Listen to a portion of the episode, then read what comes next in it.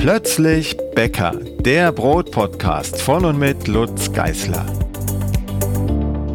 Einen wunderschönen guten Tag und herzlich willkommen zur neuen Podcast-Folge. Heute über Kenwood Küchenmaschinen und zwar diejenigen, die sich auch zum Brotbacken eignen bzw. zum Teigkneten, denn dafür sind sie ja eigentlich da, zumindest bei uns hier im Blog. Wir reden darüber mit Daniel Goldstein. Er ist der Kopf hinter der Firma Karl Stein aus Wetzlar. Mit dieser Firma arbeite ich seit etlichen Jahren zusammen, was den Verkauf von Kenwood-Maschinen angeht. Und er kann aus erster Hand berichten, wie die Liefersituation ist, wie die Geräte aufgebaut sind, worauf man achten sollte und kann natürlich auch die Leserfragen klären, beantworten, die sich im Laufe der letzten Monate und Jahre angesammelt haben, die wir immer einzeln beantwortet haben, aber jetzt versuchen wir das Ganze mal für alle, die Interesse haben, ins Ohr zu bringen. Hallo, Herr Goldstein. Hi, hallo, Herr Geißler. Ja, wir haben uns überlegt, äh, dass wir doch mal ein bisschen was äh, für die Allgemeinheit, für alle Hörer und auch Blogleser erzählen zu Kenwood-Maschinen. Wir arbeiten ja jetzt schon einige Jahre zusammen. Ich äh, habe im Intro schon kurz erzählt, dass ich seit, ich glaube, 2009 oder 10 mit, mit einer Kenwood arbeite, damals sozusagen ins Blaue reingekauft, mhm. aber habe es bisher, bisher nicht bereut und habe auch in verschiedenen Tests, die ich mit vielen anderen Maschinen gemacht habe über die Jahre, auch äh, immer wieder zur Kenwood zurückgefunden für mhm. den, für die Teigmenge jedenfalls, für die sie geschaffen ist. Ähm, weil es noch keine äh, bessere Maschine gibt aus, mein, aus meiner Sicht, ähm, auch wenn die Kenwood natürlich auch ihre Schattenseiten hat, über die können wir vielleicht auch noch reden. Aber ähm, wichtig für mich war jetzt einmal, dass wir den, den Hörern und Lesern sozusagen Informationen aus erster Hand geben, weil sie beschäftigen sich jetzt auch schon seit etlichen Jahren mit Knetmaschinen generell oder mit Küchenmaschinen, sagen wir es allgemeiner, und äh, speziell auch mit Kenwood. Ich würde mit der Kenwood einsteigen und dann vielleicht auch ein bisschen auf die Firmengeschichte ähm, umschwenken. Aber da die Kenwood nun der Aufhänger ist, fangen wir vielleicht mal an. Die Kenwood ist, ist ja keine reine Knetmaschine, sondern eine Küchenmaschine.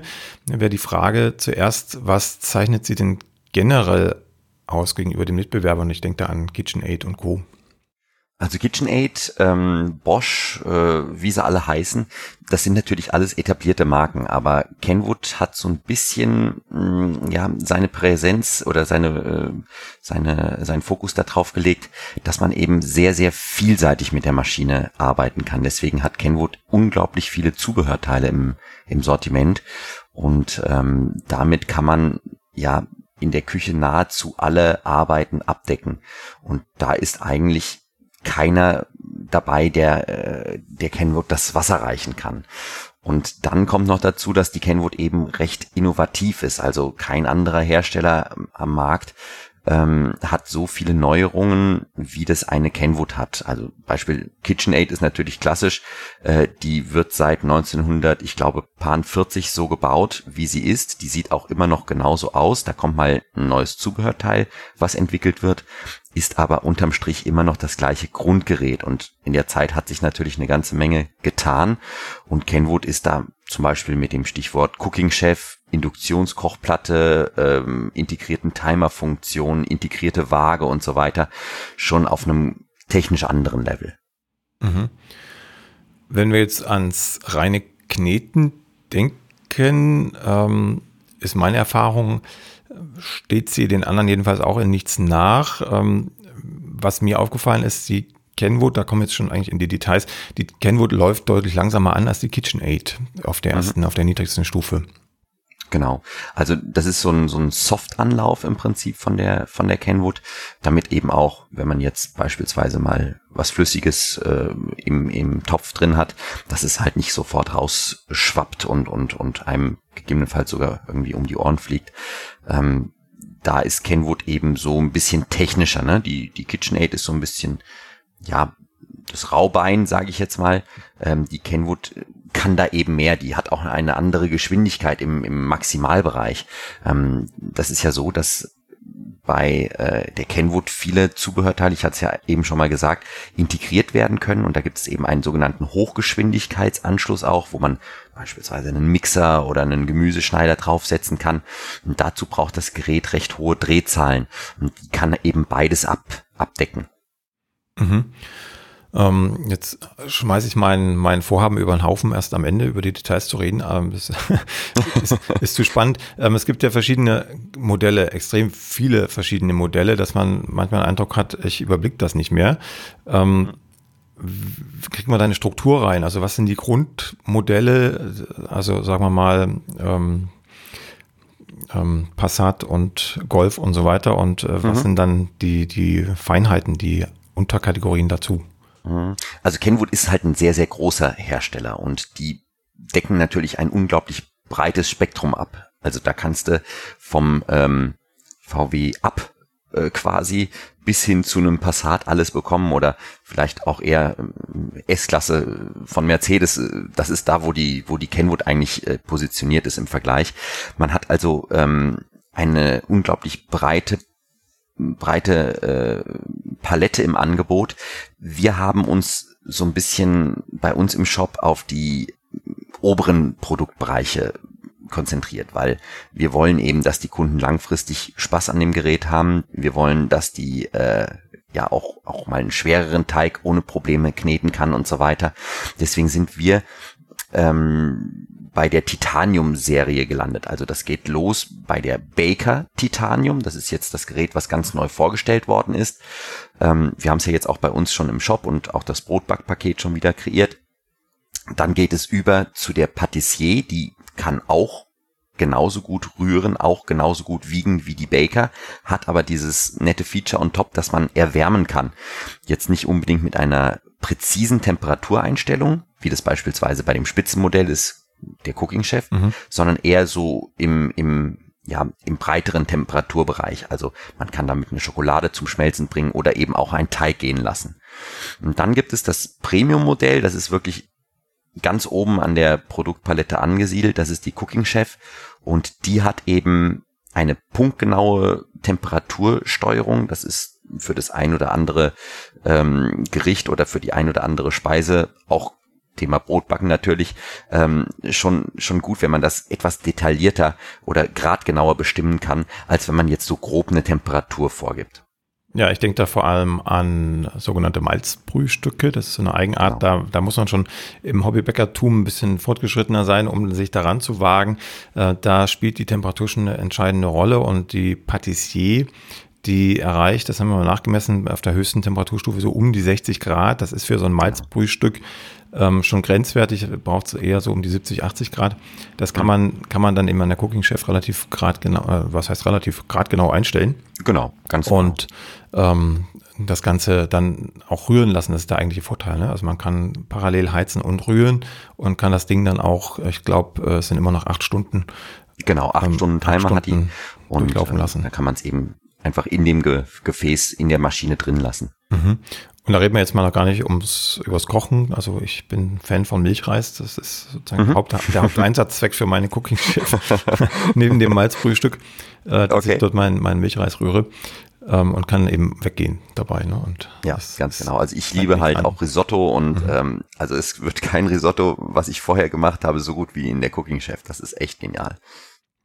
Ja, also haben wir sozusagen die Abstufung. Mit Baker könnte es anfangen, ähm, wenn man einfach nur äh, kneten möchte und äh, wiegen, wiegen auch, ne, habe ich jetzt ra richtig genau, rausgehört. Genau, das ist jetzt neu. Mhm. Und äh, wer dann gleich höher einsteigen will, ein bisschen mit, mit wärmen will, also wer auch im Konditoreibereich ein bisschen arbeiten möchte, ähm, der ist dann mit der Patissier ganz gut bedient und wer dann alles haben möchte, braucht die, die Cooking Chef. Ähm, da kommt aber dazu, dass jede Maschine mit einem relativ umfangreichen Zubehörpaket ausgestattet ist. Für die einen ist das super, die sonst noch nichts haben, kein Zubehör für andere Knetma Knetmaschinen oder Küchenmaschinen. Für die anderen ist es manchmal auch eine Last, weil man um dieses äh, Standardzubehör nicht drum rumkommt, oder? Genau, also es ist eben in Deutschland so, Kenwood bedient ja verschiedene Märkte und in Deutschland ist eben die Philosophie so, dass es nicht nur das reine Grundgerät gibt in den meisten Fällen, sondern ähm, dass eben immer so ein bisschen was an Zubehör dabei ist. Und das wird dann vom Hersteller aus in einem Karton gepackt. Es kommt ja auch oftmals die Frage dann von den Bloglesern, äh, kann man das irgendwo tauschen oder kann man äh, so ein Wunschpaket schnüren? Was da möglich ist, machen wir natürlich gerne. Ähm, aber es geht halt nicht bei jedem Zubehörteil, weil man kann sich das so vorstellen, wenn das Gerät kommt, dann ist es perfekt vom Hersteller aus eingepackt. Und wenn ich da jetzt etwas rausnehme, dann ist es A nicht in einer Originalkartonage und B würde dann auch auf dem Transportweg äh, sehr schnell was kaputt gehen, weil die Kartonstruktur eben ihre Festigkeit verliert. Und deswegen geht es dann nur bedingt mit dem Tausch von verschiedenen Zubehörteilen. Ja, wenn man so einen Karton aufmacht, habe ich jetzt auch schon ein paar Mal gemacht die letzten Jahre, dann ist das schon, schon beeindruckend, wie das alles zusammengeschachtelt ist und, und zusammenpasst. Ne? Da hat sich einer wirklich Gedanken gemacht, ja. dass das auf möglichst kleinem Raum stabil zusammenpasst. Ja, genau. Also ich, ich glaube, das hat sich kein Mensch ausgedacht. Ja. Es muss irgendein Computerprogramm dahinter sein. Ja, und wenn man da wirklich was rausnimmt, dann ähm, bricht es nicht leicht zusammen, aber zumindest ist dann die Gefahr groß, dass es auf Transportwegen äh, Schaden nimmt. Das stimmt, ja. Genau. Ja, ich habe nun. Dann kommt natürlich auch noch dazu, das muss ich vielleicht einmal noch kurz dazu sagen. Mhm. Wir haben natürlich hier ähm, ein tolles Paket, auch gerade das Brotpaket geschnürt. Und da haben wir natürlich mit dem Hersteller zusammen auch einen tollen Deal gemacht, dass man eben so einen günstigen Preis auch anbieten kann. Und ähm, im Paket kauft man natürlich daher auch immer am günstigsten. Das, das ist einfach so. Mhm. Jetzt äh, kommen mir ein paar Blogleser in, ins Gedächtnis, ähm, die mir ab und zu schreiben, ah, die Kenwood gibt's aber auch im Netz da und dort günstiger, ähm, dann antworte ich immer ja, aber das äh, ist dann vielleicht auch eine Frage der Gewährleistung und eine Frage, wo kommt denn das Gerät überhaupt her? Also wer verkauft's? Da gibt's sogenannte Reimporte. Was, was heißt das und wie sind die zu bewerten? Also es ist natürlich so, dass äh, Kenwood ein weltweit agierendes Unternehmen ist, das ist ganz klar. Und in anderen Ländern sind natürlich auch andere Preisstrukturen. Das ist ebenfalls klar. Und dann kommt der ein oder andere gewiefte Händler natürlich da drauf, vielleicht aus einem Land, wo das gesamte Marktumfeld vielleicht etwas günstiger ist, ähm, das Ganze in andere Länder weiter zu verkaufen. Ähm, das möchte der Hersteller natürlich nicht. Es soll jeder Markt irgendwo ähm, eben bedient werden und ähm, jede Eigenheit des Marktes auch irgendwo abgebildet werden. Ich hatte es ja gerade schon auch mit diesen Paketlösungen gesagt. Und wenn jetzt eben ein Gerät aus dem Ausland kommt, dann ist auch das Gerät bei Kenwood registriert. Es hat ja jedes Gerät eine, eine Seriennummer und danach wird dann eben nachvollzogen, ob das auch wirklich für den deutschen Markt produziert worden ist, das Gerät. Und im Garantiefalle, wenn wirklich mal was an dem Gerät dran ist, dann muss das immer wieder in die Ursprungsauslieferungsländer zurückgesendet werden. Und das wird umständlich und auch teuer. Ähm, von daher empfiehlt es sich immer ein Auto, äh, äh wie beim Auto eigentlich auch, ähm, immer ein äh, technisches Gerät zu kaufen, was dann für den eigentlichen Markt auch bestimmt worden ist. Mhm. Stichwort Reparatur. Es kann ja durchaus vorkommen, ähm, wobei das meistens ein Problem der, der, der falschen Bedienung ist, aus meiner Erfahrung heraus, ähm, dass so ein Gerät mal Schaden hat, also dass das Getriebe leidet oder irgendwas mhm. anderes passiert. Äh, wie sieht das aus, wenn wir jetzt äh, bei Ihnen so, so ein Paket kaufen als Händler? Was passiert dann im Reparaturfalle oder im, im Gewährleistungsfalle? Wo, wo kommt das Gerät dann hin? Kommt das zurück zu Ihnen oder läuft es anders? Mhm. Also im Prinzip bin, bin äh, oder ist die Firma Stein natürlich der Ansprechpartner bei sämtlichen Fragen rund um das Gerät. Äh? Also das können technische Fragen sein, das können aber auch Bedienungsfragen sein.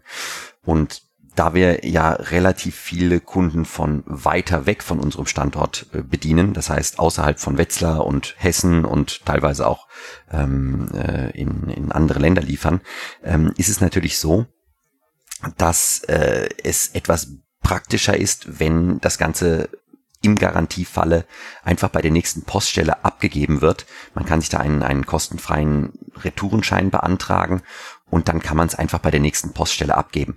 Natürlich steht es jedem auch frei, das Gerät zu uns zu senden, nur wir müssten es dann auch an Kenwood weitersenden, weil wir ein Händler sind und, und keinen technischen Support liefern können. Mhm. Gut, jetzt haben wir den Firmennamen schon gehört und ähm, steigen vielleicht kurz in die Geschichte ein. Die Firma Karl Stein ähm, hat eine jahrzehntelange Geschichte hinter sich, hat auch ein Ladengeschäft gehabt bis vor wenigen Jahren. Genau. Wie hat sich das alles entwickelt? Also aus welcher Geschichte her stammt die Firma Karl Stein und hat sie schon immer mit Küchenmaschinen gehandelt? Also wir sitzen seit 1937 jetzt schon hier mitten in der Wetzlarer Altstadt und da sitzen wir auch nach wie vor. Es ist so, dass das Unternehmen ein Familienunternehmen ist. In dem Falle haben meine Eltern das äh, Geschäft im Prinzip ähm, von meinen Großeltern schon übernommen und zwar in den, das muss in den 70er Jahren gewesen sein und meine Eltern sind jetzt vor fünf Jahren in den wohlverdienten Ruhestand übergegangen und dementsprechend äh, bin ich jetzt hier an vorderster Front und dann ist es eben so, dass die ähm, das Ladengeschäft eben auch geschlossen haben. Äh, wir sind jetzt seit 2003 bereits auch online unterwegs. Ähm, das Ganze ist einfach daher gewachsen. Wir haben ähm, ja hier bei uns auch im, im Ladengeschäft natürlich immer schon Küchenmaschinen verkauft. Alles rund um, um den Herd, äh, aber auch Einrichtungsgegenstände wie Porzellan, Bestecke etc. Und dann kam ich als junger Kerl irgendwann auf die Idee und habe gesagt, hm, das Internet, das ist ja irgendwie was ganz Spannendes und ähm, vielleicht macht es ja auch Sinn, da das ein oder andere Produkt drüber zu verkaufen. Und dann haben wir eben angefangen, äh, mit Küchenmaschinen auch online zu handeln. Und das jetzt seit knapp 20 Jahren. Dadurch haben wir am Markt schon eine gewisse Erfahrung und ähm, ja, haben uns dann immer mal wieder auch neu erfunden und haben dann auch irgendwann sie natürlich kennengelernt, was eben auch eine sehr schöne Kooperation ist. Wir, wir arbeiten ja, glaube ich, jetzt auch seit sechs, sieben Jahren zusammen, mhm. Herr Geisler, ja, oder? Ja. ja. Genau weiß ich auch nee. nicht mehr, müsste ich nachgucken. Ja, ja genau, ich auch. Ja, ähm, ähm, wie, wie ging es dann weiter? Also das Ladengeschäft hat geschlossen, vermutlich aus ähnlichen Gründen, wie so viele Ladengeschäfte geschlossen haben, aber das Online-Geschäft im Vergleich dazu lief wahrscheinlich besser denn je. Ähm, ja, wir haben ja immer noch Corona-Zeit und Corona ist natürlich Online-Zeit, das ist ganz klar. Ähm, auch da war es äh, ja sehr spannend, was in den letzten ein, zwei Jahren abgelaufen ist. Es ist also, man liest es ja auch überall in den Zeitungen oder hört es im, im Fernsehen, es ist halt überall das gleiche Problem. Man, man kommt unglaublich schwer an Ware. Ne? Die Ware Verfügungen oder Lieferketten sind total unterbrochen. Es war erst ein totaler Rückgang der Nachfrage, dann ein überkompensierender äh, Nachfrageschub auf einmal.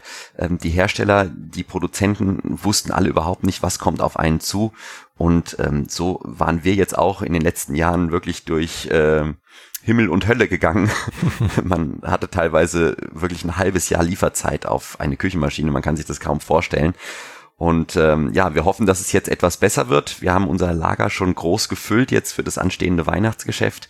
Aber ich habe so das blöde Gefühl, dass es auch hier wieder zu ja, Lieferengpässen kommen kann. Gehen wir vielleicht zurück zu Kenwood. Äh, wie, wie sind Sie auf Kenwood gekommen? Hatte das spezielle Gründe oder haben Sie vorher äh, geschaut, welcher Hersteller passt zu uns oder welcher Hersteller ist der beste für die Kundschaft? Ja, also wir haben ursprünglich eigentlich mit KitchenAid angefangen im, im Küchenmaschinenbereich. Haben dann auch mal so Vitamix und so weiter im Sortiment gehabt. Aber Kenwood macht aus unserer Sicht eigentlich, ja, ich weiß nicht, ob man das sagen kann, die eierlegende Wollmilchsau. Ne? Also äh, da hat man quasi am kompaktesten alle Bereiche in der Küche mit abgedeckt. Und das finden wir schon sehr gut. Ich hatte es ja eingangs schon gesagt, auch die, die Innovationskraft von Kenwood ist super stark. Man hat eben ähm, immer wieder neue Zubehörteile, man hat immer wieder neue Features an der Maschine dran. Ähm, da kommt KitchenAid nicht ganz mit. Und ähm, auch die WMF, die führen wir ja auch noch parallel im Sortiment. Ja, das sind klassische Rührgeräte, aber Kenwood ist so ein bisschen das etwas mehr aus unserer Sicht. Wie sind Sie reingekommen in den Markt? Also fragt man dann einfach an bei Kenwood, hier darf ich eure Maschinen verkaufen oder muss man da lange Türklinken putzen und warten, in dem Falle, ja, in dem Falle kam Kenwood sogar auf uns zu. Also wir sind ja äh, zu dem Zeitpunkt hier in, in Mittelhessen so mit das größte Einzelhandelsgeschäft in der Branche gewesen und es war dann natürlich schon auch bekannt, dass wir ähm, ja ganz gut mit den äh, KitchenAid Jungs zusammenarbeiten. Und dann kam irgendwann eben auch äh, Kenwood zu uns und hat gefragt, ähm, ob das nicht auch ein innovatives und interessantes Produkt war, wäre. Die hatten damals noch einen unglaublichen Fokus, die gehören ja zu DeLonghi dazu, die hatten einen mhm. unglaublichen. Fokus auf, auf Kaffeemaschinen und hatten so dieses Thema Küchenmaschinen so ein bisschen stiefmütterlich eigentlich behandelt. Das war eher in England äh, stark, wo ja auch äh, die Marke Kenwood eigentlich herkommt. Aber ähm, dann wollten die so ein bisschen mehr hier auch in den Facheinzelhandel gehen. Und da sind die auf uns zugekommen und dann haben wir so ein paar Vorführungen gemacht. Wir haben ähm, ein paar Kochschulen auch mit Kenwood zusammen gemacht. Und das lief einfach toll. Die Kunden waren begeistert und haben auch sehr schnell gemerkt, dass ja vielleicht unterm Strich die Preise sind ja relativ ähnlich bei den beiden Herstellern, KitchenAid und Kenwood, ähm, dass vielleicht daran die ähm, Kenwood doch etwas mehr kann als die KitchenAid. Mhm. Auch von der Pflegeleichtigkeit ist das so ein Thema. Ne? Also ähm, ich bin da immer ein bisschen faul und äh, tu viele Sachen eben gerne in die Spülmaschine. Und bei Kenwood sind eben sehr viele Teile auch spülmaschinenfest und das ist schon, schon praktisch einfach. Ja, jetzt habe ich gerade aufgehorcht beim Thema England, Großbritannien. Die Geräte werden äh, von dort aus ausgeliefert oder stammen die von woanders her? Weil ich denke gerade an Brexit und äh, Dinge, die damit zusammenhängen könnten. In, in ja, also Brexit ist in aller Munde, ähm, aber hat in dem Falle nicht so viel zu tun, denn das technische Know-how kommt eben aus England. Mhm. Da äh, wird eben entwickelt, da wird getüftelt und so weiter. Ähm, das Unternehmen Kenwood gehört aber wie gesagt schon seit vielen Jahren zu DeLonghi und die sitzen in Italien. Von daher kein Brexit-Problem. okay, alles gut. ähm, ja, ähm, zum Thema Reparatur äh, kehre ich zurück. Mhm wir haben da über die Jahre auch immer schon ein bisschen drüber geredet. Es gibt immer ein paar Fragen oder sag mal, wie soll ich es beschreiben, Unsicherheiten auf Seiten mancher Käufer, die dann das erste Mal das Gerät anschalten, es vorher auch noch nicht wirklich laufen haben sehen und dann wackelt der ähm, Arm, an dem der Knethaken dran hängt. Mhm, der, ähm, der beim, Kopf quasi. Ja, der, der Maschine, Kopf, ne? genau, den, den mhm. meine ich. Wackelt so ein paar Millimeter nach rechts und links, manchmal auch ein bisschen nach oben und unten, wenn da ein sehr schwerer Teig drin ist. Da haben Sie mir damals erklärt, das gehört so, das muss so. Vielleicht können wir das noch ein bisschen ausführen. Ja, also Kenwood ähm, ist so mit der einzige Hersteller, der auch die Geräte so konzipiert, dass sie für den Dauerbetrieb ausgelegt sind. Und ähm, das heißt, man muss nicht, wie es bei fast allen anderen Herstellern im Kleingedruckten steht, das Gerät nach, ich sage jetzt mal, 30 bis 60 Sekunden ausschalten und abkühlen lassen. Das braucht man bei der Kenwood nicht. Man hat eben einen Dauerbetrieb ähm, oder die Möglichkeit des Dauerbetriebes. Und die Konsequenz ist aber dadurch, dass das Gerät ein sogenanntes entkoppeltes Getriebe hat. Das heißt, der Kopf der Maschine, der wackelt immer ein bisschen anders als der Fuß der Maschine. Ähm, man kann sich das so vorstellen, man hat ähm, wenn man das äh, zum Teig per Hand knetet, hat man ja auch verschiedene Gelenke. Ähm, das ist das Handgelenk, das ist äh, der Ellenbogen und so weiter. Und man knetet diesen Teig ja nicht komplett starr. Das würde unglaublich auf die Gelenke gehen und ähm, würde da zu einer schnelleren Ermüdung führen. Und bei äh, Kenwood, bei der Küchenmaschine ist es ähnlich gemacht. Da ist also immer so ein gewisses Spiel dabei, dass das Gerät eben richtig durch den Teig durchwalken kann. Mhm. Nächstes Thema wäre das Getriebe selbst. Ähm, es gab schon ein paar Hobbybäcker, Tüftler, die das Gerät aufgeschraubt haben und gesehen haben, dass das Getriebe, also die Zahnräder aus, aus Kunststoff hergestellt sind. Und äh, wer jetzt schon ein paar Jahrzehnte länger auf dieser Erde lebt als ich, der kennt unter Umständen noch Küchengeräte, da war alles aus Metall und fast, fast unkaputtbar. Gibt es da einen Grund mhm. für? Ähm, jetzt weiß ich nicht, wie die allerneuesten Geräte von innen ähm, beschaffen sind. Ähm, mein Kenntnisstand war eigentlich mal bei der ersten Generation der Cooking Chef, dass es eben generell eigentlich Metallzahnräder sind. Nur ein einzelnes Rad sollte aus Kunststoff gefertigt sein, weil das ein, ein, ein ähm, Teil war, was sonst ein, eine, ähm, ähm eine Elektrik weitergetragen hätte. Also dann hätte mhm. es zum Kurzschluss geführt, wenn das nicht aus Kunststoff gefer äh, gefertigt worden wäre. Ähm, ob das jetzt noch so ist, das kann ich nicht genau sagen. Was ich aber sagen kann, ich vermute, dass es schon noch so sein wird, denn Kenwood hat für die ganzen Titanium-Geräte, die die jetzt im Sortiment haben, eine 10 Jahres Garantie auf den Motor drauf. Und ähm, das machen die eigentlich nicht ohne Grund. Denn ähm, das spricht ja schon auch ein bisschen für das Vertrauen in die eigenen Produkte. Und zehn Jahre Garantie ist auf jeden Fall, ist auf jeden Fall eine Aussage, finde ich. Mhm. Ähm, dann flechte ich gleich mal noch die empfohlenen Teigmengen ein. Wenn man die Anleitung guckt, mhm. dann stehen da relativ große Teigmengen. Aber was, was immer fehlt, und das ist gar nicht Kenwood-typisch, sondern es gilt für alle Hersteller, ähm, da fehlt natürlich immer die Angabe der Teigkonsistenz. Wenn ich mich jetzt an die Angabe halte, die da in der Anleitung steht, und mache das Ganze mit einem Brezelteig oder mit einem klassischen Brötchenteig, dann ist das äh, definitiv zu viel Teig.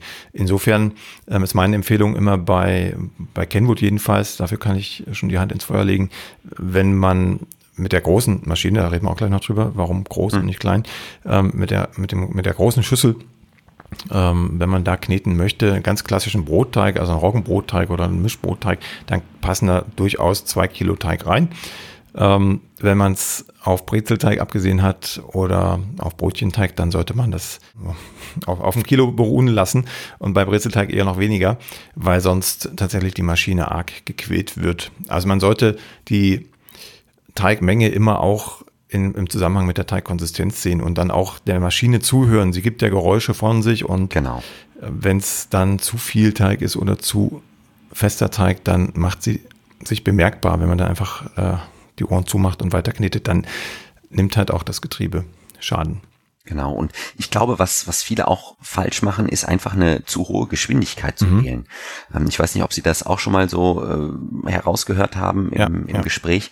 Ähm, ich persönlich finde immer, Stufe 0,5 bis 1 reicht bei einem schweren Teig völlig aus eher dann diese, diese, äh, dieses Feature des Dauerbetriebs nutzen. Ähm, lieber ein bisschen länger, den Teig äh, durchkneten, aber nicht so hoch von der Geschwindigkeit. Ich glaube, das ist schon dafür das Gerät, aber auch wirklich für den Teig, oder was meinen Sie? Ja, auf jeden Fall. Und ähm, da, das, das spielt einen wichtigen Punkt an. Also die Teigkonsistenz und die Teigmenge hängen immer mit der Knetgeschwindigkeit zusammen. Und wenn ich einen festen Teig habe, den kann ich nicht auf Stufe 3, 4 kneten. Überhaupt ist das der, der falsche Weg in der Bäckerei. Die Knetmaschinen, also die professionellen, Teigknetmaschinen, die haben eh nur zwei Geschwindigkeitsstufen, langsam mhm. und schnell. Und auf langsam wird gemischt und bei sehr festen Teigen auch geknetet und auf Schnellgang, also zweite Stufe, wird dann ein, ein weicherer Teig, ein mittelfester Teig geknetet. Mhm. Und Gleiches gilt auch für, für Küchenmaschinen, egal welcher Natur, also egal ob Kenwood KitchenAid oder ein anderer Hersteller. Die erste Stufe, die niedrigste, das ist bei Kenwood immer Min, also die Stufe MIN. Genau. Das ist die Mischstufe. Wir denken, das ist Minuten. Nein, nein, mhm. das ist kein Timer. Das, das ist, einfach Minimum und Maximum. Genau. Das ist die minimale Knetstufe. Auf der wird gemischt und auf der werden feste Teige auch gern geknetet. Also ein Brezelteig muss man nicht auf, auf Stufe 1 oder 2 kneten. Die kann man auch auf Min kneten, sollte man sogar. Und wenn es dann Richtung mittelfestere Teige geht, also ganz normale Brotteige, dann gern auf Stufe 1, was dann in meinen Rezepten jedenfalls immer die zweite Stufe ist, weil Min ist ja die erste. Mhm. Das heißt, ähm, erst wenn ein sehr weicher Teig in die Schüssel kommt, traue ich mich auch auf eine höhere Stufe zu gehen. Das ist dann wieder ein Zeitfaktor. Wenn ich in einem Ciabatta-Teig auf Stufe Min oder 1 knete, dann knete ich da eine Stunde, anderthalb, zwei Stunden und er ist immer noch nicht fertig. Also da kann ich durchaus auf höhere Stufen gehen. Da traue ich mir sogar zu, bei sehr weichen Teigen ähm, auch mal auf die höchste Stufe zu gehen, weil dann einfach auch ein stärkerer Schleudereffekt da ist, der dann wiederum die Knetwirkung intensiviert. Aber da muss man wirklich ein Gefühl für kriegen, nicht nur bei Kenwood, auch bei allen anderen Maschinen, ja, dass man absolut. sich immer mit der Geschwindigkeit und der Teigmenge ähm, anpasst an die Gegebenheiten. Eine Frage hätte ich noch zum Thema Cooking Chef. Es mhm. gibt da verschiedene Haken, die gibt es natürlich auch bei anderen Maschinen, aber bei der Cooking Chef ist es relevanter. Es gibt das Flexi-Rührelement, wenn es noch so heißt. Ja, genau. Es, ja, es gibt ein K-Haken, es gibt diverse andere Haken. Vielleicht können Sie uns einen kurzen Überblick geben, welcher Haken wofür Sinn macht und ich grätsch dann eventuell rein, wenn es dann um konkrete Teige geht. Mhm. Also was natürlich jede Kenwood auch hat, sind die drei Standard-Knethaken oder, oder drei Standardrührer. Das ist einmal der Schneebesen, das ist einmal der Flachrührer oder bei Kenwood auch K-Haken genannt, weil die da so ganz schön eigentlich das ähm, Kenwood K mit rein äh, gearbeitet haben mhm. und dann eben der Knethaken. Und mit dem Knethaken ähm, ist vielleicht auch eine ganz interessante Geschichte. Ähm, da gibt es ja auch noch den Profi-Knethaken, den haben Sie ja auch ähm, schon angesprochen bei sich im Blog. Mhm. Ähm, standardmäßig ist natürlich bei einer Kenwood immer der normale Knethaken dabei. Aber der Profi-Knethaken, den gibt es äh, nach wie vor zu kaufen. Der wurde ursprünglich mal entwickelt für die erste Generation der Cooking Chef und der ist halt super massiv gefertigt. Der hat unten ja so eine so eine kleine ja so, so eine kleine Wulst, ich sage immer, das ist so dem dem Handballen eines Konditors nachempfunden, der dann so richtig schön durch den Teig durchweigt. Und ähm, der ganze Haken ist halt sehr dick gefertigt und lässt sich auch noch zudem in der Höhe einstellen. Und ähm, zu dem Zeitpunkt, als der standardmäßig dabei war, waren alle anderen Knethaken eben ähm, ja einfacher gefertigt. Das war so eine, das sah aus wie so ein bisschen äh, so die Hand von Captain Hook. Mhm, ähm, ja. So ein bisschen verschachtelt und da ist der Teig eben so ein bisschen hin und her gewandert, auch teilweise hochgewandert und deswegen wurde eigentlich dieser ähm, Profi-Knethaken entwickelt und auch sehr stark nachgefragt. Jetzt hat Kenwood mittlerweile nachgebessert. Die haben einen normalen Spiralknethaken jetzt standardmäßig dabei. Ähm, aus meiner Sicht liefert der eigentlich auch ein gutes Ergebnis, oder? Was haben Sie da? Ja, ich hatte ja damals, damals, als das neu rauskam, ähm, Vergleichstest gemacht. Ich, meine erste Kenwood hat ja auch diesen genau. Profi-Knethaken, beziehungsweise habe ich mir den damals zugekauft und habe dann beide Maschinen, also das neuere Gerät und meine alte mit dem Profi-Knethaken, ähm, mit dem gleichen Teig traktiert und das Ergebnis war identisch. Deshalb haben mhm. wir dann auch gesagt, lassen wir den Profi-Knethaken raus aus diesem Brotbackpaket im Blog und nehmen den Standardhaken, weil er genauso gut knetet. Es hat natürlich auch einen leichten psychologischen Effekt, wenn man jetzt diesen massiven Haken an, in der Knetmaschine hat. Das stimmt. Ähm, das fühlt sich so an, als wenn der definitiv besser knetet, aber das Ergebnis war nach der gleichen Zeit identisch. Insofern haben wir darauf verzichtet. Ja, genau. Ähm, was der wirklich gut kann, ist eben dieses Feature, dass er in der Höhe verstellbar ist. Mhm. Weil dadurch kann man es eben individuell perfekt für seine Kenwood äh, zu Hause einstellen. Und das macht so eine Nuance nochmal besser, wenn eben, ich meine, bei jeder Maschine ist auch so ein bisschen äh, Fertigungstoleranz dabei. Die eine ist ein Ticken höher, die andere ist ein Ticken tiefer. Und ähm, da kann man eben noch etwas individueller nachjustieren. Das, das ist so der Vorteil von dem Profi-Knethaken. Und ähm, ich muss auch fairerweise sagen, der wird immer noch ziemlich stark nachgefragt. Ähm, das ist ja die Leute lieben den einfach. Mhm. Ja, er sieht auch schön aus im Vergleich zu den ja. anderen. Im Standardhaken macht er schon was her, ja. Genau. Ja, und dann gibt's natürlich noch die anderen ähm, Rührelemente von Kenwood. Das ist ähm, bei der Cooking Chef noch das sogenannte Kochrührelement. Ähm, ja, wie der Name schon sagt, eher zum Kochen gedacht. Hat unten so eine, ähm, ja, so eine, so eine Kunststoff-Silikon-Lippe ähm, dran. Und ähm, wenn ich jetzt zum Beispiel mein Risotto mache oder was auch immer, äh, oder mein Gulasch mache, dann ist es eine Art Kochlöffel. Das rührt um, aber zerfasert das nicht so. Also beispielsweise beim Thermomix hat man ja dieses Messerchen, was man entweder zum Schneiden oder andersrum zum Rühren nimmt. Aber am Ende des Tages macht es dann immer weiter klein. Und wenn ich jetzt einen Gulasch mache, dann kommt meistens am, am Ende eher so ein bisschen, ja, so ein Gemisch bei raus. Und das ist bei Kenwood ganz cool entwickelt die haben eben dieses Kochrührelement, was dann die Konsistenz, die Stückigkeit des Kochgutes oder des Rührgutes beibehält. Das finde ich, finde ich eine sehr mhm. gute Geschichte. Da gab es auch äh, verschiedene Evolutionsstufen von diesen ähm, Kochrührelementen. Das sah bei der ersten Cooking Chef äh, zweigeteilt aus und ist dann so gegenläufig rotiert. Ähm, mittlerweile ist es einfach nur so eine ähm, einflutiger Strahler, äh, äh nicht Strahler, einflutiger äh, Rührer, der, äh, der eben ein, ein schönes Ergebnis äh, erzielt. Und dann gibt es noch diesen Patissierhaken, der wird auch sehr häufig genommen oder einfach sehr häufig benutzt, weil man äh, viele verschiedene Speisen damit zubereiten kann. Vom Milchreis, den Sie eben angesprochen hatten, mhm. über, äh, ich sage jetzt mal, äh, irgendeine Creme für eine Torte bis hin zu Schokolade, die man da perfekt mit schmelzen kann, weil diese Silikonlippe eben direkt an der Wandung der Schüssel einherläuft äh, und ähm, ja alles mitnimmt. Man braucht nicht mehr mit dem Teigschaber nacharbeiten. Das ist übrigens, äh, schiebe ich kurz ein, auch ein super Haken für Roggenteige. Also wer Roggenteige nicht von Hand mischen möchte, nimmt einfach dieses, ähm, diesen Patissier-Haken Ja. Patisserie, Patisserie oder Patissier? Patissierhaken, ähm, äh, Flexi-Rührelement, da gibt's verschiedene mhm. Namen für. Ja. Äh, was ich aber unbedingt noch sagen muss, äh, das ist ein Teil, ähm, wo ich ganz oft äh, Nachfragen bekomme. Ähm, und zwar, wenn man das ohne Öl oder Fett ähm, dieses Silikon an der Wandung der Schüssel anherlaufen lässt, äh, dann gibt es unglaubliche Quietschgeräusche, gerade mhm, am Anfang. Ja. Äh, das ist technisch nicht anders möglich, weil Silikon auf Edelstahl, das quietscht nun mal, wenn da keine Fettschicht dazwischen ist. Deswegen immer bitte nicht erschrecken, sondern äh, ein bisschen Öl oder Fett dazwischen geben und dann äh, quietscht es auch nicht mehr. Ja, oder Roggenteig geht auch. Oder Roggenteig, genau.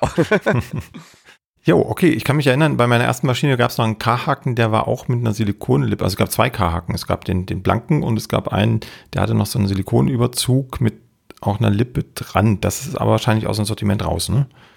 Genau, das war die erste Generation von dem äh, Patissierhaken und ähm, da ist der neue jetzt wirklich praktischer geworden, weil der hat auch eine Lippe, die man ganz schnell wechseln kann.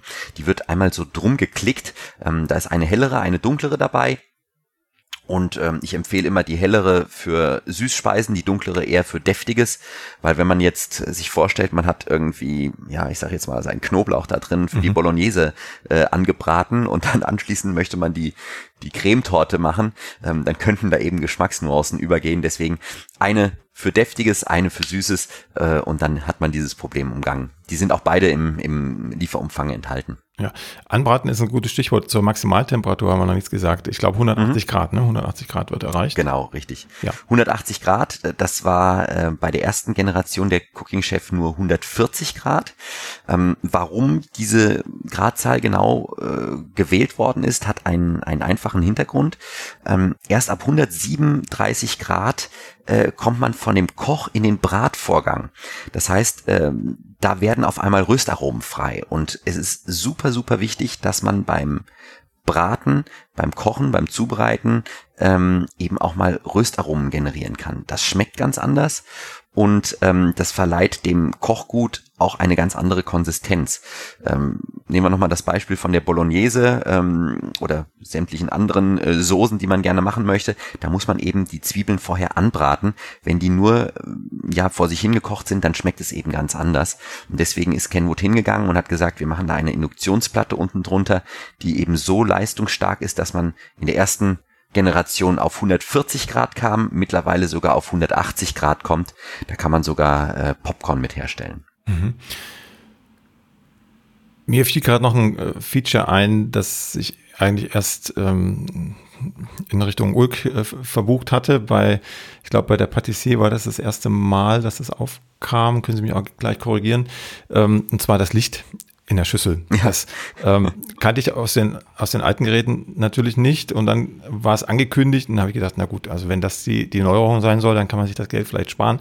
Aber ähm, ich, ich nutze es tatsächlich sehr gern und, und immer wieder. Also man hat einfach, man, man sieht einfach, was man tut in der Schüssel. Ähm, Absolut. Was also das mich, ist super beliebt. Äh, was, was ich mich dann gefragt hatte, warum hat das die Cooking Chef nicht? Mm, das hat einfach den Grund, dass die Cooking Chef äh, eben Dämpfe entwickelt, äh, weil wir eben damit kochen können und ähm, ab 100 Grad geht Wasser in Dampf über und deswegen hat die Cooking Chef auch eine andere Aufnahme von den Rührelementen. Das ist alles mit Gummis und so weiter abgedichtet. Und wenn man da ein Licht reinbauen würde, dann ähm, würde der fettige Dampf seinen Weg finden und würde die Langlebigkeit etwas einschränken. Deswegen ist ähm, mittlerweile eigentlich äh, die Chef XL Titanium äh, mit Licht ausgestattet, die Patissier mit Licht ausgestattet, allerdings nicht die Cooking Chef, weil mhm. das geht da irgendwie nicht. Wie sieht's denn bei der Baker aus? Die ganz neues, hat die Licht oder ist das Mm, da ist eher Schatten, ähm, was, was dieses Thema angeht. Ähm, die Baker ist äh, zwar das neueste Gerät jetzt in der Produktlinie, hat das, äh, hat das Lichtfeature allerdings nicht mitbekommen. Ähm, das hat einfach was mit der Preispositionierung zu tun. Mhm. Ne? Die äh, Technik für das Licht kostet ein bisschen was und deswegen hat es nur die Patissier, die da drüber positioniert ist. Ähm, die Baker hat dafür jetzt ganz neu die integrierte Waage. Ähm, ja, Licht wäre auch schön gewesen, hat sie aber leider nicht. Mhm. Ja, da muss man sich als Kunde natürlich äh, gut entscheiden. Also muss, muss wissen, was man möchte, ne? möchte. Also was, worauf lege ich Wert? Ist es der Preis an erster Stelle und trotzdem eine gute Qualität oder möchte ich möglichst alles haben und alle Möglichkeiten haben, dann lande ich bei der Cooking Chef oder irgendwas dazwischen. Also ein Kompromiss, aber für, für einen normalen Hobbybäcker-Alltag sicherlich tauglich, wäre es dann die Patissier. Ja, denke ich, denke ich, das, das stimmt so. Wer halt dieses Ticken mehr haben möchte als jetzt rein die Rührmaschine, ähm, landet bei der Patissier oder eben auch sogar bei der Cooking Chef. Ähm, auch von den Absatzzahlen her, ähm, es ist verrückt, äh, aber es ist wirklich so, die Cooking Chef ist die meist nachgefragte, obwohl es die teuerste ist.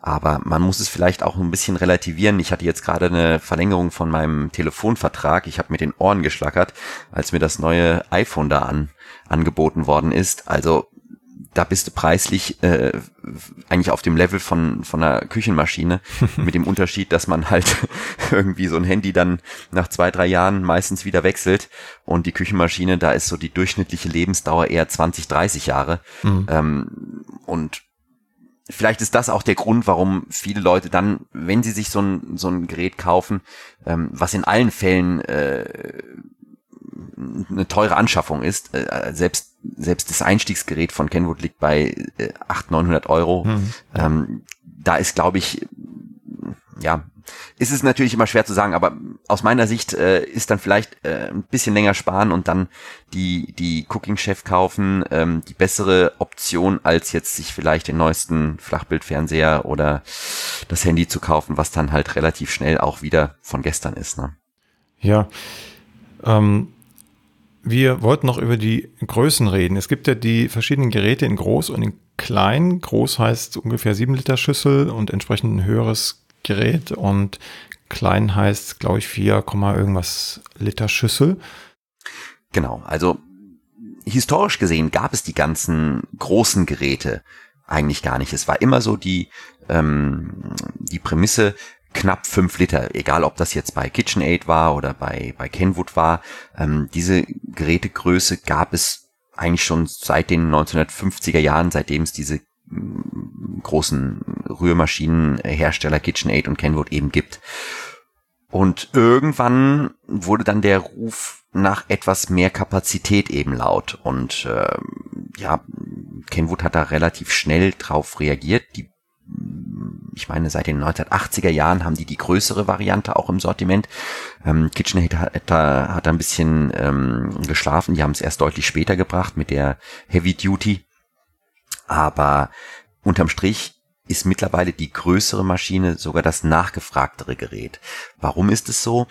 Ähm, man muss sich das so vorstellen, man hat ja ein sogenanntes planetarisches Rührwerk bei den ähm, hochwertigen Küchenmaschinen. Das mhm. heißt, man hat unten eine, ähm, ja, im Prinzip wie eine Acht, die geschlagen wird. Also das, der Rührer rührt einmal im Gesamten und dann noch einmal in sich selbst. Und so kann man eben in einer großen Schüssel auch ein einzelnes Eiweiß oder einen halben Becher Sahne schlagen. Ähm, das ist überhaupt kein Problem. Aber wenn man jetzt die kleinere nimmt, dann ist es A so, dass es etwas schneller überschwappt, gerade wenn man jetzt äh, flüssige äh, Speisen zubereitet. Und zum anderen ist man natürlich immer auch mit der Größe begrenzt. Wenn man jetzt die große nimmt, dann hat man gleich die Option, auch mal eine große Menge zuzubereiten, hat aber im Umkehrschluss auch immer wieder die Option, eben diese Kleinstmenge zu verarbeiten. Und das ist halt schon echt praktisch. Vor ein paar Tagen haben, haben wir zu Hause Biskuitböden herstellen wollen für eine Geburtstagstorte und mhm ähm, haben da erstmal, also erstmal gemerkt, welchen Vorteil diese große Schüssel hat. Wir haben, das war nicht viel, also der war vielleicht, muss ich selber gucken, vielleicht so acht oder zehn Zentimeter gefüllt, die Schüssel mit, mhm. mit der Masse und durch, durch das Aufschlagen potenziert sich das natürlich nach, nach oben. Also das äh, war knapp unterm Rand. Ne? Wenn mit der, mit der kleinen Maschine wäre das schiefgegangen oder wir hätten es dann entsprechend an, passen müssen. Genau. Der andere Punkt, wenn wir jetzt zum, zum richtigen Brot gehen, zum, zum Teig, ist äh, aus meiner Erfahrung heraus, dass die kleinen Geräte ineffizienter kneten als die großen. Ich weiß nicht warum, das ist nur eine Beobachtung.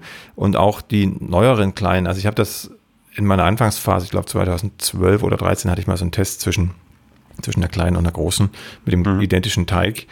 Ähm, die große war fertig und die kleine war, hat noch nicht mal richtig angefangen gehabt mit Kneten. Mhm. Und Das war in Wien, genau, ich erinnere mich. Das war in Wien. Da hatte, hatte jemand eine kleine Kenwood mit, so war das. Mhm. Um, und jetzt habe ich, glaube ich, letztes Jahr oder vorletztes Jahr, als dann die Fragen sich häuften im Blog, soll ich denn die kleine nehmen oder die große, das gleiche ja nochmal getan. Und ähm, die kleine hat aufgeholt, das halte ich ihr zugute. Also die, die, der Abstand war nicht mehr so groß in der Teigqualität und in der Zeit, aber er war noch zu spüren. Also wer jetzt mhm. schwankt, ähm, der sollte aus meiner Sicht immer noch zur großen Variante greifen. Deshalb äh, bieten wir die auch nur in den, in den Paketen an. Ne? Deshalb genau. gibt es die kleine nicht. Ganz genau. Ja, gut. Mir gehen so langsam die Fragen aus. Es heißt aber nicht, dass es nicht noch Fragen gäbe. Ähm, deshalb der Aufruf und die Bitte an alle, die zuhören und die noch Fragen haben, äh, schreibt sie einfach im Blog unter diesen Podcast-Beitrag oder fragt gegebenenfalls äh, auch direkt bei, bei Herrn Goldstein nach, bei der Firma Karl Stein. Klar, gerne. Ähm, ist kein Problem. Wir sammeln die Fragen auch gern und ich leite sie dann auch weiter, wenn ich sie selber nicht beantworten kann. Das ist ähm, überhaupt kein Ding. Ne? Und es gibt tatsächlich auch, äh, auch wenn die Brotbackpakete da so stehen, wie sie stehen, die Möglichkeit, ab und an was zu ändern, wenn es denn ein Zubehörteil ist, das sowieso nicht standardmäßig im Karton ist. Genau, dann, richtig. Dafür einfach kurz eine E-Mail schreiben, ähm, dann können wir das gerne beantworten. jo. Herr Goldstein, ich bedanke mich ganz herzlich, dass das möglich war, ähm, dass wir über die Kenwood-Maschinen reden konnten. Wir haben so vielleicht einigen Fragen vorgebeugt und andere Fragen, die noch gar nicht im Kopf waren, ähm, schon beantwortet. Wir werden sehen, ob es Rückfragen gibt. Ich würde mich freuen und ähm, hoffe, dass wir weiter gut zusammenarbeiten und dass Kenwood die Maschinen immer besser macht. Perfekt. Vielen, vielen Dank auch für die Einladung. Also ich war echt etwas aufgeregt, aber hat Spaß gemacht. Vielen, vielen Dank. ja, bis bald. Jo, ciao. Tschüss. Die nächste Folge von Plötzlich Bäcker, dem Brot-Podcast, gibt es ganz bestimmt. Wenn du bis dahin meine Arbeit am Blog oder für diesen Podcast unterstützen möchtest, dann klicke dich auf plötzblog.de slash unterstützen. Vielen Dank.